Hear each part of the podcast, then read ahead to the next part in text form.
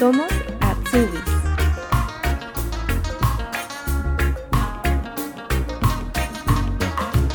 Ricardo Zúñiga es de San José, Costa Rica. Allá realizó sus estudios técnicos y se desempeñó durante cinco años en una empresa automotriz. Luego de perder su trabajo, tomó la decisión de aprender alemán y volver a estudiar, cursando una Ausbildung.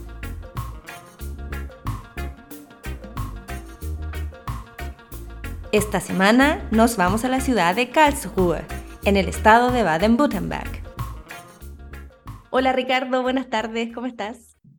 Hola, muy buenas, muy bien y contento de estar acá compartiendo de mi experiencia. Muchas gracias por la ¿Contenta? invitación. Sí, Ah, de nada, contenta yo también de poder eh, conversar contigo y que hablemos un poco sobre tu vida y también la Ausbildung. Vamos a comenzar la entrevista, bueno, primero preguntándote, como siempre, de dónde eres y hace cuánto que estás aquí en Alemania. bueno, yo soy de Costa Rica. eh, yo llegué acá en septiembre del 2020, 2021, perdón. Eh, y sí, yo llegué primero acá haciendo un voluntariado y luego me postulé para para iniciar mi Ausbildung. Tu vida allá en Costa Rica, ¿a qué te dedicabas y por qué decides tomar la decisión de venirte con el voluntariado? Eh, bueno, en Costa Rica yo hice algo parecido a un Ausbildung, bueno, lo que le llamamos en Latinoamérica un técnico medio, en técnico de vehículos, y mm, luego trabajé cinco años en ese campo para un concesionario de BMW, y bueno, desde ahí pues me empecé como a involucrar, ¿verdad? Con, con, con el tema de productos alemanes, ¿no? En lo que es el campo automotriz. Entonces, bueno, por situaciones de la vida me fui encontrando con amigos que se venían a, a Alemania a hacer voluntariados. eh, teníamos también una amiga alemana. Luego conocimos dos alemanes más y en el trabajo tenía un compañero de Suiza y gracias a él fue que empecé a estudiar alemán. Eh, luego, en el 2019 vine a hacer un viaje, a pasear, ¿verdad? De vacaciones. Eh, cuando volví a Costa Rica me quedé sin trabajo, lamentablemente. No. Sí, y luego pues se me dificultó el, el tema este de conseguir trabajo de nuevo y ahí fue cuando tomé la decisión de venirme para Alemania y, y probar, ¿no? Ujú. Mien- Mientras estabas haciendo tus estudios técnicos allá en Costa Rica, dijiste que había alguna relación de alguna forma con Alemania a través de los productos, pero también ustedes tenían una relación quizás más comercial o que ustedes eh, podían también, no sé, a través de la empresa eh, conocer un poco qué es lo que estaba pasando acá en el tema de los vehículos o de la educación técnica. Pues realmente eh, Bueno, por ser una marca alemana, nos, familiarizábamos, ¿no? Por cómo era la construcción de estos carros, ¿verdad? Porque yo sé que tal vez puede, no, no, es algo obvio para la mayoría de personas, pero, pero los carros cambian muchísimo dependiendo de, del lugar de procedencia, ¿no? El país de procedencia. Entonces, eh, que pues creo que sí fue eh, una experiencia valiosa, ¿no? Como para fam- familiarizarnos con, con los vehículos alemanes. Eh, luego yo por mi cuenta em, intentaba buscar documentación en alemán para, según yo, tratar de leerlo, ¿verdad? Pero en ese entonces, en ese entonces era muy, muy difícil, más que todo porque se trataba de, de un lenguaje muy técnico, ¿verdad? Eh, pero, pero sí, básicamente, en mi caso fue así. Nos decías que llegaste a través de un voluntariado. Ahí quiero preguntarte un poco cómo fue la parte burocrática, cómo lo hiciste, si lo hiciste a través de una agencia, lo hiciste de forma independiente y ahí a dónde llegaste acá a hacer el voluntariado. Bueno, se podría decir que lo hice de manera independiente. Eh, conocí una tica, bueno, costarricense, que estaba eh, haciendo su, o bueno, ya terminando su Ausbildung acá en Alemania como, eh, es que no sé cómo se llama, als, als Pflegekraft. Sí, como Eh, personal de la salud o ajá, cuidado. Sí, exactamente. Y ella había hecho su voluntariado en ese mismo lugar, así que ella me consiguió el puesto para hacer el, el voluntariado y, y ya lo que, lo que tiene que ver con el tema de la visa, sí, este, pues fue simplemente entregar el, el contrato. Eh, creo que certificados de alemán, no recuerdo muy bien porque en ese entonces ni siquiera tenía un certificado como tal. O sea, yo simplemente hice cursos de alemán en Costa Rica, pero nunca hice el examen de certificación. Entonces solo tenía pues comprobantes de participación, ¿no? Eh, y sí, ba- básicamente era eso, eso era como lo más, lo más importante. Y el proceso sí fue, sí, sí fue bastante rápido, sí fue bastante rápido el proceso. Ujú. Ah, qué bien. Quería preguntarte si fue muy difícil para ti también cambiar desde tener tus cinco años de experiencia laboral trabajando con carros, vehículos, en algún taller, me imagino, por el área del cuidado, del flegue, de la salud. ¿Cómo fue ese cambio para ti a nivel personal también y profesional? Pues eh, complicado en realidad. Eh, yo, o sea, yo, yo sé que yo para ese tipo de trabajos no, no soy el adecuado, ¿verdad? Eh, sin embargo, pues era mi, mi puente, ¿no? Para, para llegar aquí a Alemania, estar durante todo ese año mejorando mi idioma y aplicando a, a puestos para el Ausbildung. En esos voluntariados no, no hay que involucrarse directamente con, con las personas, ¿verdad? Con, ¿cómo se dice? Como los pacientes, ¿verdad? No hay que realizar trabajos que tengan que ver con, con el cuidado de ellos, sino simplemente, pues yo salía a recoger el periódico, a recoger la correspondencia, eh, iba al supermercado a realizar las, las compras y tareas muy, muy sencillas en realidad. Como de asistente de alguna forma, ¿no? Como de apoyo al equipo que está ahí. Exactamente, correcto. ¿Sientes que te sirvió el voluntariado también de alguna manera como para llegar a Alemania, empezar a entender de qué se trata todo esto, el tema del idioma, etcétera? Sí, sí, este, yo eventualmente tuve la, la posibilidad de venir a hacer el Ausbildung directamente, pero por el asunto del coronavirus eh, se me hizo imposible. Eh, sin embargo, yo creo que sí fue importante haber eh, venido primero por medio del voluntariado, porque sí, pues el idioma no es, no es el nivel ideal, ¿verdad? Eh, hay que pensar también que hay que venir a lidiar con el tema de los dialectos. Entonces, sí, sí me pareció importante para mí haber iniciado primero con el voluntariado. Especialmente lo que dices del dialecto, tú me decías antes de que comenzáramos a grabar, de que vives en el sur. ¿Cómo ha sido para ti enfrentarte a ese alemán que pareciera de alguna manera que no es alemán porque no es lo que nos enseñan en la escuela, ¿no? Sí, es, es, es todo un tema, o sea, es increíble lo, lo, lo diferente que es. Uno no, no se llega a imaginar cuán diferente puede llegar a ser. Em, pues no lo domino todavía, no me cuesta mucho entenderlo. De hecho, eh, mi actual roomie solo habla dialecto y muy rápido, demasiado Oh. rápido. Entonces con él casi no puedo conversar, me cuesta muchísimo. Pero mm, eh, sí. Sí, ya me he empezado a fami- a fam- a familiarizar un poco, ¿no? Eh, por ejemplo, con mis compañeros de trabajo, tengo muchos compañeros que hablan dialecto, tanto personas jóvenes como personas ya mayores y, y me cuesta, pero, pero voy mejorando eh, poco a poco. Así es.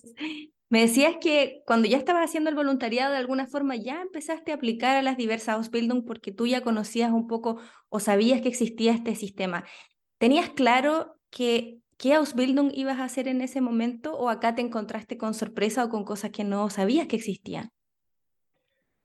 Pues yo tenía muy claro más o menos en, eh, a qué me quería dirigir, ¿no? Em, pero aquí es tanta la oferta, es tan grande que son muchísimas las, las oportunidades. Entonces, eh, por mi experiencia laboral, yo sí venía directamente a, a postularme al, al puesto como técnico automotriz, pero eh, yo valoré también eh, mecánica de aviación, valoré también ele- electro, electromecánica, creo que le llaman. No estoy tan seguro cuál es la traducción en español. Em, ¿qué más? Sí, realmente más o menos es, es por ahí andaban, ¿verdad? El tipo de Ausbildung que yo estaba buscando.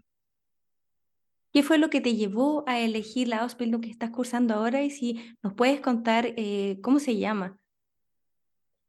Eh, bueno, pues como te digo, la, la experiencia laboral, ¿verdad? Que yo ya tengo, eso pues es un, era un plus para mí eh, a la hora de postularme a los Ausbildung y actualmente sigue siendo un plus, ¿no? Ya estando en el Ausbildung se me hace pues un poco más, mm, es decir, hay que aprender todo de nuevo porque es en alemán, pero, pero yo ya entiendo, entiendo la Sí. teoría, entonces sí, eh, hubiese sido muchísimo más difícil de haber iniciado un Ausbildung completamente nuevo, ¿verdad? Em, ¿qué más me preguntaste, perdón? ¿Cómo se llama la Ausbildung que estás cursando actualmente? Aha, es una Ausbildung als Kfz-Mechatroniker äh, mit Schwerpunkt en System- und Hochvolttechnik. Eso quiere decir eh, técnico eh, de vehículos eléctricos, más que todo, con especialización en vehículos eléctricos. Cuéntanos, porfa, Ricardo, ¿cuáles son los requisitos para poder aplicar a esta Ausbildung?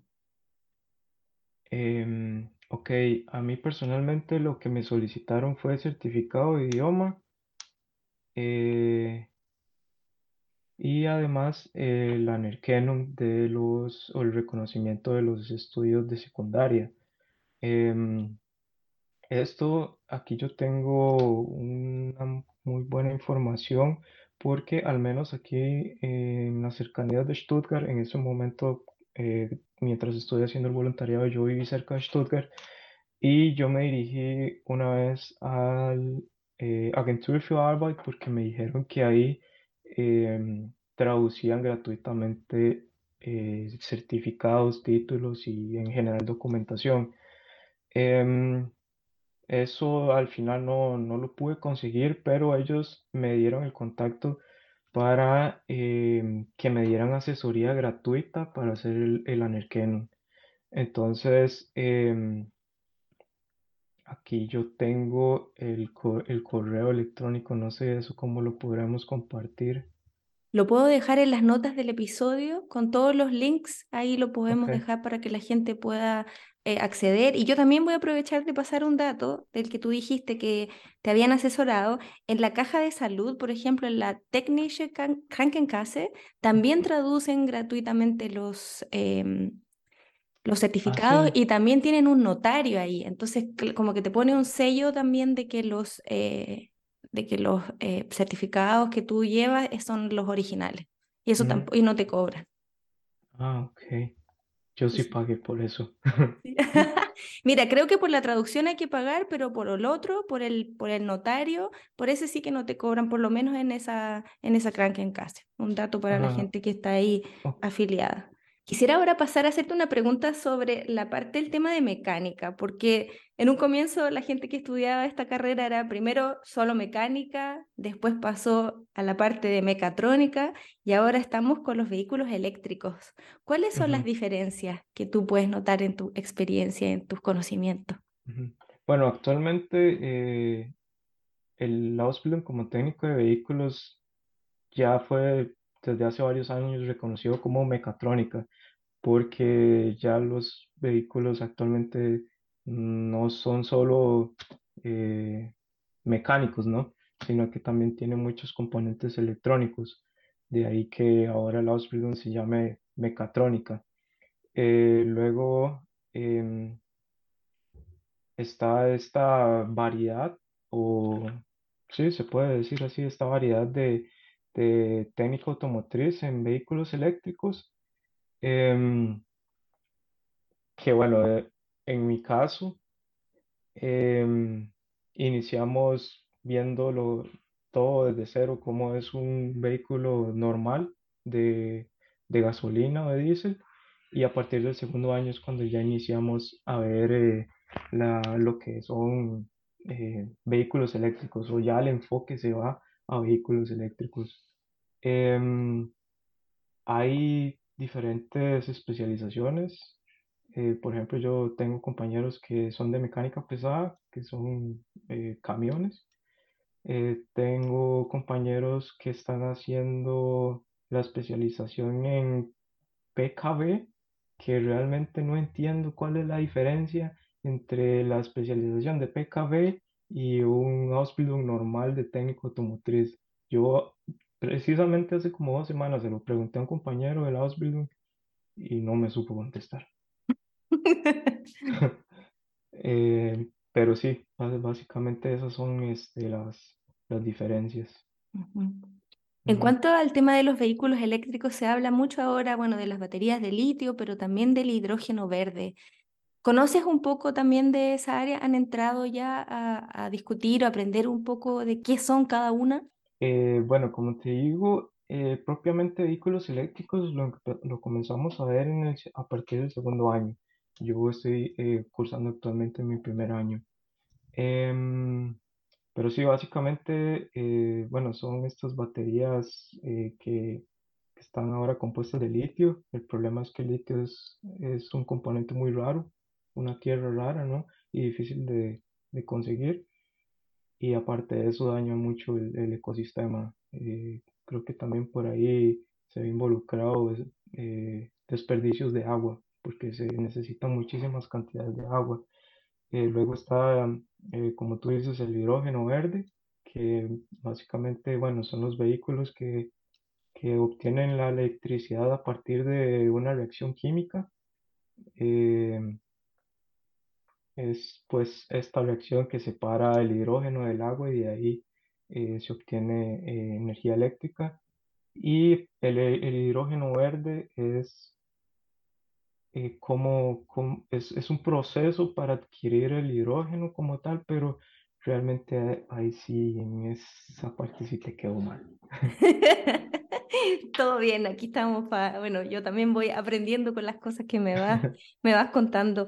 Quiero preguntarte también que no se nos quede ahí pendiente el tema del reconocimiento de tu título, porque tú estudiaste allá, hiciste tu carrera técnica y además tienes cinco años de experiencia laboral.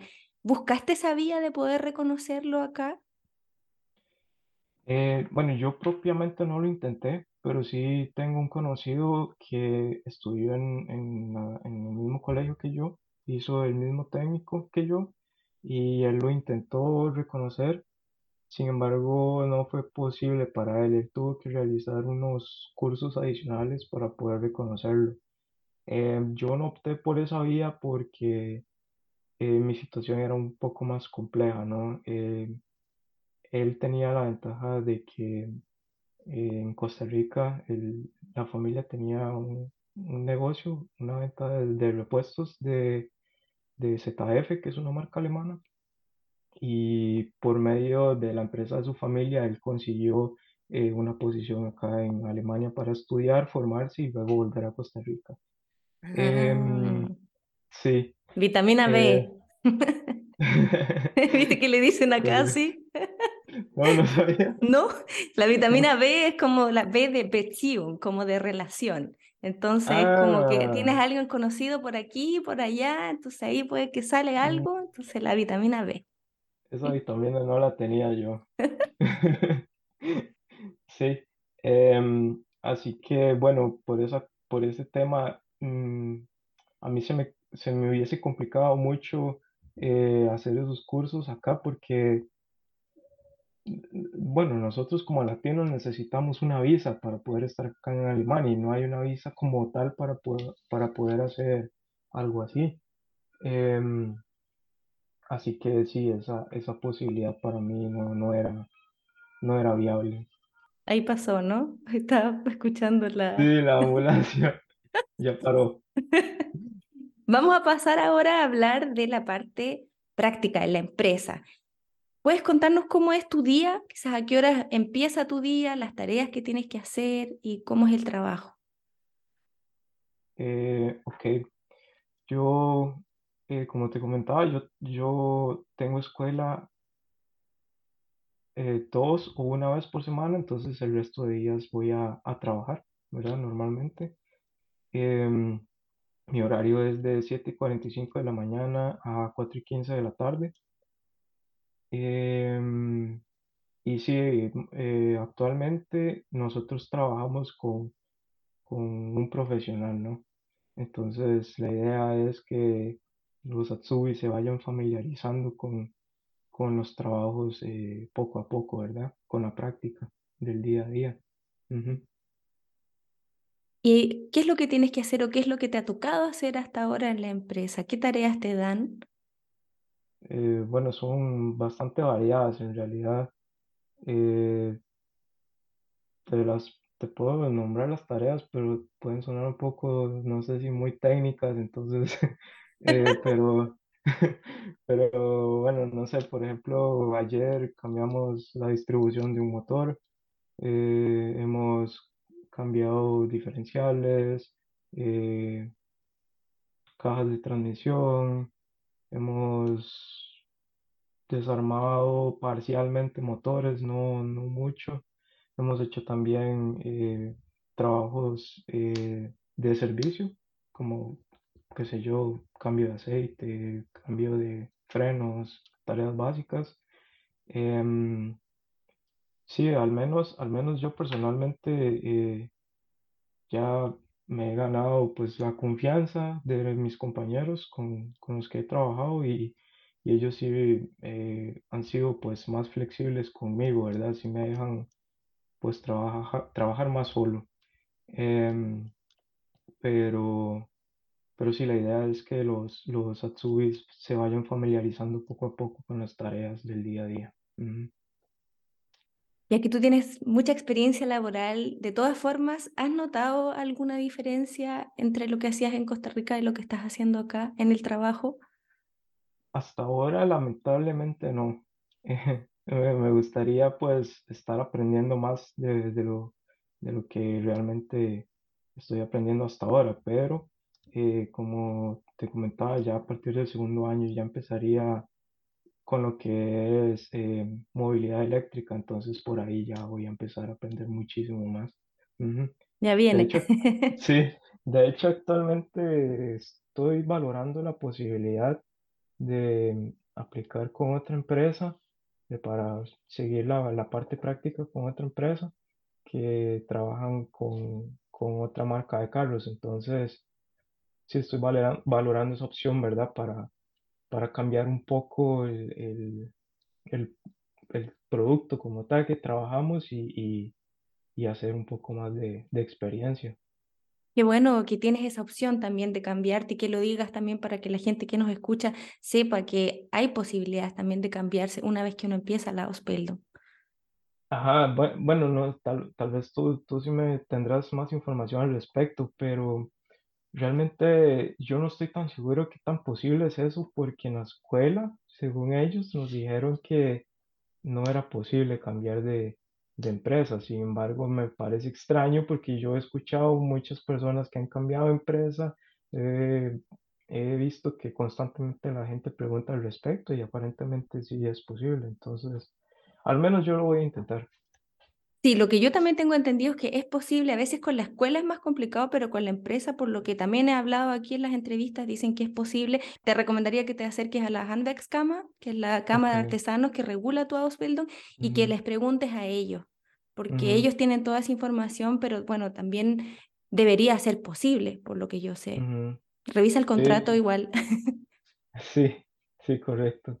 Me dices que no hay muchas diferencias en la parte del trabajo, dado yo creo la experiencia que ya tienes, pero ¿hay diferencias culturales, por ejemplo, en la forma de trabajar Mm, o en la relación con los colegas?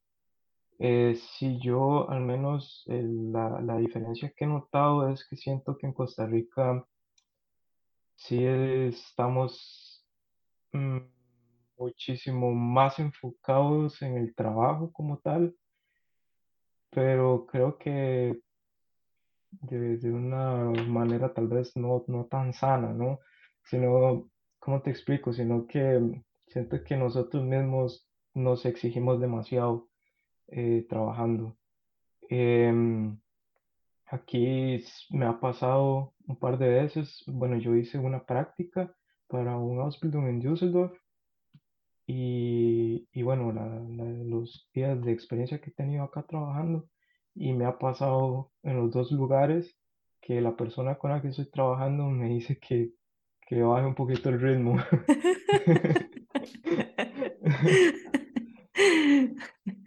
Entonces, en ese, en ese sentido, sí, sí he notado una, una diferencia. Ujú.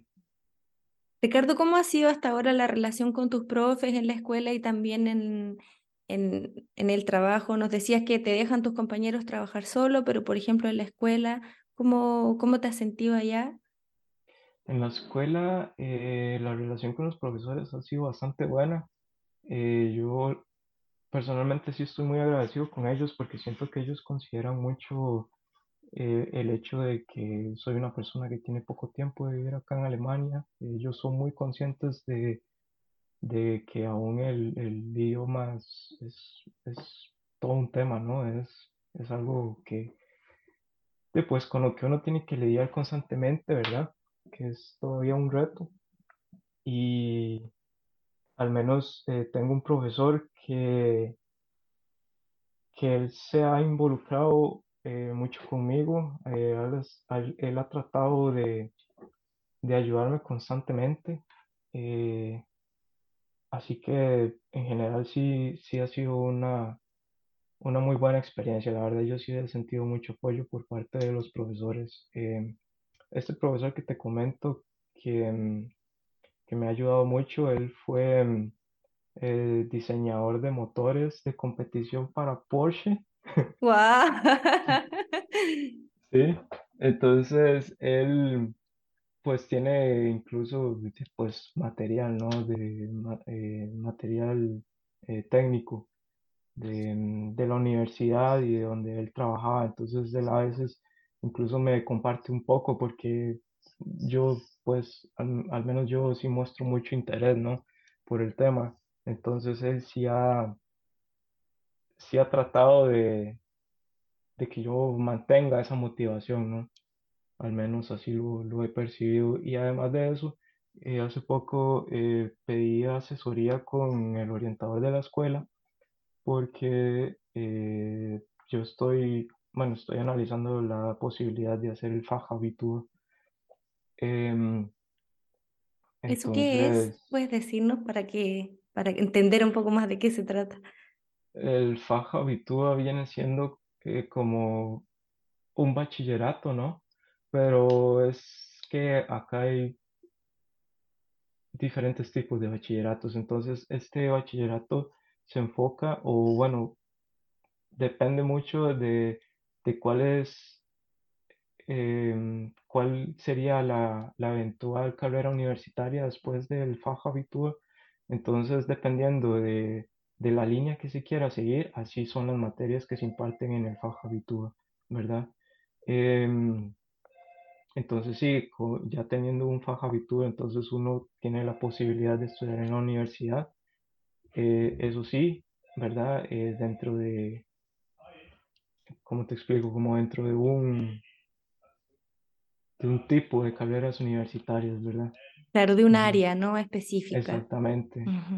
Eh, ta- Tal vez tan específica, ¿no? Si, no, Pues en este caso que, que yo estoy interesado en el tema automotriz, que siga como, no sé, la línea de electrónica, de mecatrónica, es que el campo es, es muy grande, entonces las posibilidades son muchas, pero, pero esa es la idea, ¿no? Que el faja habitúa siga una línea respecto a las eventuales carreras universitarias. Y ahí tú puedes ir a la universidad y sacar el título universitario en una universidad técnica, ¿no? Ajá, exactamente. Y ahí seguir con un máster y si quieres después con un doctorado. ajá, correcto, exactamente. Eso también creo que sería bueno eh, contar aquí, que en muchos países de Latinoamérica las personas que estudian eh, carreras técnicas o hacen un técnico, como que llegan a un punto y no pueden seguir avanzando. Y eso me parece muy bueno acá en Alemania, de que hacer una, una carrera técnica, una Ausbildung, es otro camino, quizás un camino más largo, pero que al final te puede llevar al mismo puerto. Ujú, sí, y lo importante del, del Ausbildung es que se acumula experiencia, ¿no? Entonces, por ahí hay una, una ventaja. Cierto, y las empresas también lo valoran, ¿no? Porque tú terminas tus estudios, pero al mismo tiempo ya tienes tres, cuatro años de experiencia laboral, ya conoces el mercado, has trabajado en una empresa, conoces el sistema eh, alemán y eso claramente es una ventaja al momento de aplicar un ujú, trabajo nuevo.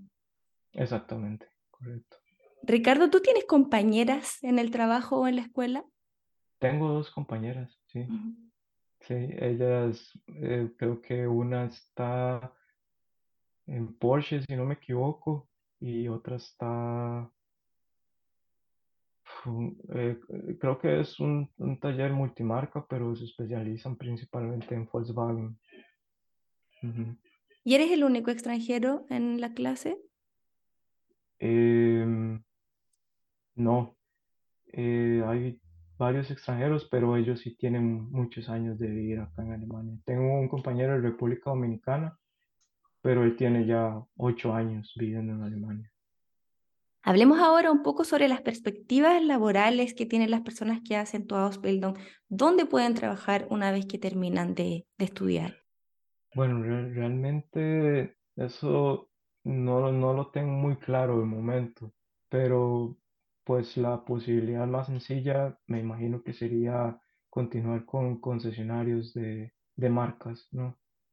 Porque al final creo que el, el método de trabajo de los concesionarios es, es, es algo particular, ya que ellos se rigen por por normativas, por así decirlo, que impone eh, la marca. Entonces, me, a mí se me hace que si los concesionarios tienen como un método, pues algo particular en comparación a, a otros, a otros talleres eh, multimarca, ¿no? Entonces, sí creo que esa sería como la, la posibilidad más, más sencilla, ¿no? Para personas que nos escuchen y que no hayan tenido estudios o mucha experiencia con el tema de la mecánica, pero sí tienen ganas de hacer esta Ausbildung, ¿qué aspectos tú crees que son importantes que hay que considerar al momento de aplicar o si es que hay que tener algún tipo de competencias especiales para cursar esta carrera? Em, bueno, lo, lo que siempre solicitan en las, empresas es que la persona tenga interés por componentes mecánicos, eléctricos, electrónicos, tener facilidad para trabajar con herramientas, eh, habilidades manuales, ¿no? También. Em, sí, básicamente sería eso, ¿no? Y como, como tener una, una noción, una noción muy, muy parcial del tema, ¿verdad? Pero sí, básicamente sería eso. A nivel personal, Ricardo, porque llevas poco tiempo acá en Alemania y has hecho bastantes cosas, ¿qué ha sido lo más difícil o lo más desafiante que te ha tocado hasta el momento? Em, bueno, el lidiar el día a día con, con personas, ¿no? Eh, interactuar con personas o eh, pues lidiar con el tema de los dialectos, ¿verdad? Eso creo que sería el- lo que sería el primer lugar. Em, aparte de eso, pues realmente no, no se me ocurre ahorita qué más. Cuando estás en estas situaciones, ¿te frustras? ¿Cómo puedes lidiar con eso? Porque hay días, no sé si te pasa que uno está como de mejor ánimo, tiene mejor energía y dice, ya, no importa, pero hay otros días en que, Mm, oh, no, no. Sí, Sí, sí, claro, eso pasa. Eh, uno con el tiempo aprende a, a vivir con eso, ¿no? Eh, Sí. sin embargo, pues hay veces que, no sé, si estoy teniendo como alguna conversación con algún profesor o con, con algún jefe, eh, ahí sí, sí me resiento mucho después de la conversación los, los errores, ¿no? y me, y me digo a mí mismo que es tal vez cierta cosa lo pude haber dicho de esta otra forma o, ¿verdad? Pero, pero en general uno, uno aprende también a ser un poco más eh, comprensivo consigo mismo. Entonces, sí, poco a poco se va mejorando ese tema, ¿no? Cierto, con la práctica y la paciencia y el estudio también, pero como dice, de no ser tan autoexigentes al final, porque pareciera muchas veces que nosotros somos más exigentes con nosotros mismos de que lo que nos exigen ya en el trabajo, en la escuela. Sí, exactamente, es, es así, es así. Hay mucha gente que tiene miedo a veces que está haciendo la Ausbildung y piensa, no, porque a lo mejor mi nivel del idioma no es tan bueno, eh, y no sé, los casos más extremos quizás me pueden echar. Y yo quisiera aquí recalcar que no, porque si la empresa te toma con el nivel que tienes al principio, ellos saben que te están formando. Entonces, a medida que pasa el tiempo, tu nivel del idioma y los conocimientos también van a mejorar y por eso mismo te eligieron, o sea, no te eligen solamente por el nivel de idioma, sino que ven muchas otras cosas que a veces uno mismo a veces no ve.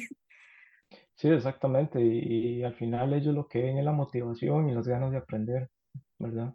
Eso es lo importante al final. Eso.